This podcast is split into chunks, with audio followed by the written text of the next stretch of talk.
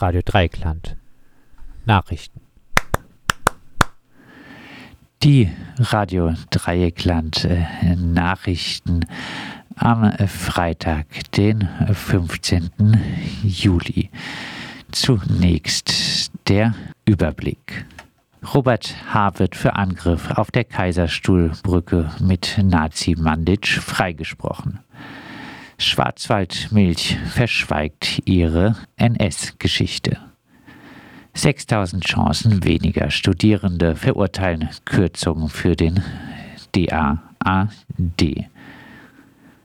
Und nun zu den Meldungen im Einzelnen.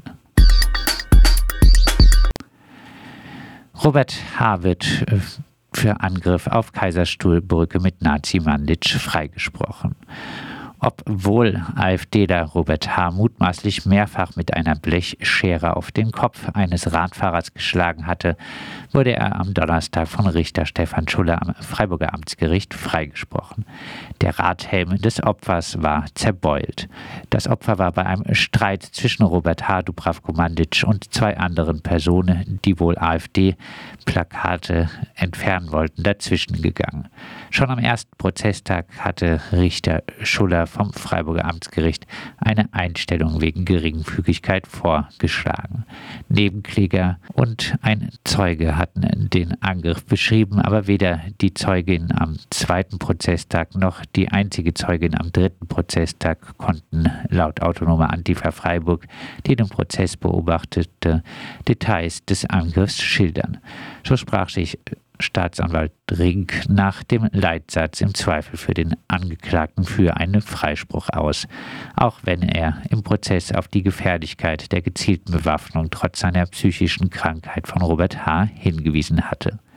Anders als Nebenkläger Michael Moos sah der Staatsanwalt die Mittäterschaft mit Dibravko Mandic, der für seinen Pfefferspray-Einsatz bei diesem Angriff zu einer Freiheitsstrafe von sieben Monaten auf Bewährung verurteilt worden war, für nicht gegeben an. Die Verteidigerin von Robert H. war Nicole Schneiders, die Ralf Wohleben im NSU-Prozess vertreten hatte. Robert H. muss sich vermutlich im September noch einmal vor Gericht für den Messerangriff auf einen Passanten, der zwei angegriffenen Antifaschistinnen in der Unterwehre zu Hilfe gekommen war, verantworten. Auch hier scheint er mit seiner Notwehrthese gut wegzukommen. Schwarzwaldmilch verschweigt ihre Nazi-Geschichte. In der Kontextwochenzeitung berichtet Bernd Serger, der nicht mehr in der Badischen Zeitung schreiben darf, weil seine Aufklärung über die Geschichte von BZ-Anzeigenkunden der BZ nicht passen, über die verschwiegene NS-Geschichte der Schwarzwaldmilch. Bernd Serger widmet sich in seinem Artikel Ernst Schmidt, der von 1930 bis 1945 Geschäftsführer der Breisgau Milchzentrale BMZ war, Vorgänger der Breisgau und später Schwarzwaldmilch. Ernst Schmidt habe dafür gesorgt, dass Adolf Hitler 1939 die BMZ als erste Firma in Südbaden zum nationalsozialistischen Musterbetrieb erhob. Sie war damals nicht nur die wohl modernste Molkerei Deutschlands, sie war auch ein Hort der SS SS, Hitlers brutaler Schutzstaffel. Und ihr Direktor Schmidt war SS-Obersturmführer, so Bernd Serger. Ernst Schmidt soll in seinem Entnazifizierungsverfahren mit der lächerlichen Entschuldigung aufgewartet haben, SS-Obersturmführer sei er wider Willen gewesen. 1950 durfte er dann wieder die Geschäftsführung der Breisgau-Milch übernehmen. Schmidt soll in der Nazizeit auch eine jüdische Witwe zum Verkauf ihres Grundstücks gedrängt haben. Hedwig Weil verkaufte für drei Reichsmark 50 pro Quadratmeter, ohne dass sie das Geld je sah, weil es auf einem Sperrkonto landete.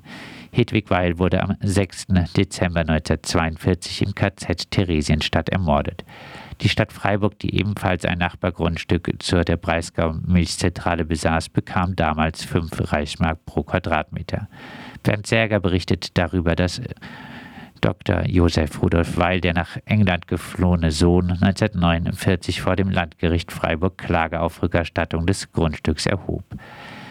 Wie bei vielen Juden, die nicht mehr ins Land der Mörder zurückkehren wollten, endete das Restitutionsverfahren am 26. Juli 1950 mit einem Vergleich. Die BMZ musste an Weil als Wiedergutmachung einen Betrag von 9.500 Mark nachzahlen, so Bernd Serger in der Kontext Wochenzeitung. Die SS soll in der Breisgau Milchzentrale, wie gesagt, sehr aktiv gewesen sein. Schmidt habe nach dem Krieg behauptet, er hätte nie SS-Mitglieder in der BMZ protegiert, sondern sie, wo er konnte, gekündigt. Angesichts der SS-Präsenz in der BMZ hält Bernd Serger das für völlig unglaubwürdig. Auf der Homepage der Schwarzwaldmilch endet die Geschichte 1932 und setzt dann erst 1957 wieder ein. 6000 Chancen weniger. Studierende verurteilen Kürzungen für den DAAD. Der Haushaltsentwurf des Auswärtigen Amtes sieht für das kommende Jahr drastische Mittelkürzungen von rund 9 Millionen Euro vor, sowie im kommenden Jahr weitere 4 Millionen. Dabei wurde im Koalitionsvertrag noch angekündigt, dass diese Mittel steigen sollen. Laut Schätzung des DAAD könnten damit rund 6000 Stipendien wegfallen. Der freie Zusammenschluss von Studierendenschaften FZS kritisiert diese Entwicklung scharf und fordert in einer Pressemitteilung die Bundesregierung auf, diese Kürzungen zurückzunehmen. Von den Stipendien des DAAD, so der FZS, profitieren neben Wissenschaftlerinnen und Promovierenden auch viele Studierende, die nach Deutschland kommen oder Erfahrungen im Ausland sammeln wollen. Oftmals ermöglicht diese Förderung erst den Auslandsaufenthalt. Dass diese Chancen jetzt Studierenden, kommenden Wissenschaftlerinnen etc. gestrichen werden sollen, ist inakzeptabel akzeptabel. Darauf macht Lone Groth, Herr Vorstandsmitglied im FZS, aufmerksam. Solche Entscheidungen kommen selten alleine und könnten den Anfang weiterer radikaler Kürzungen bedeuten.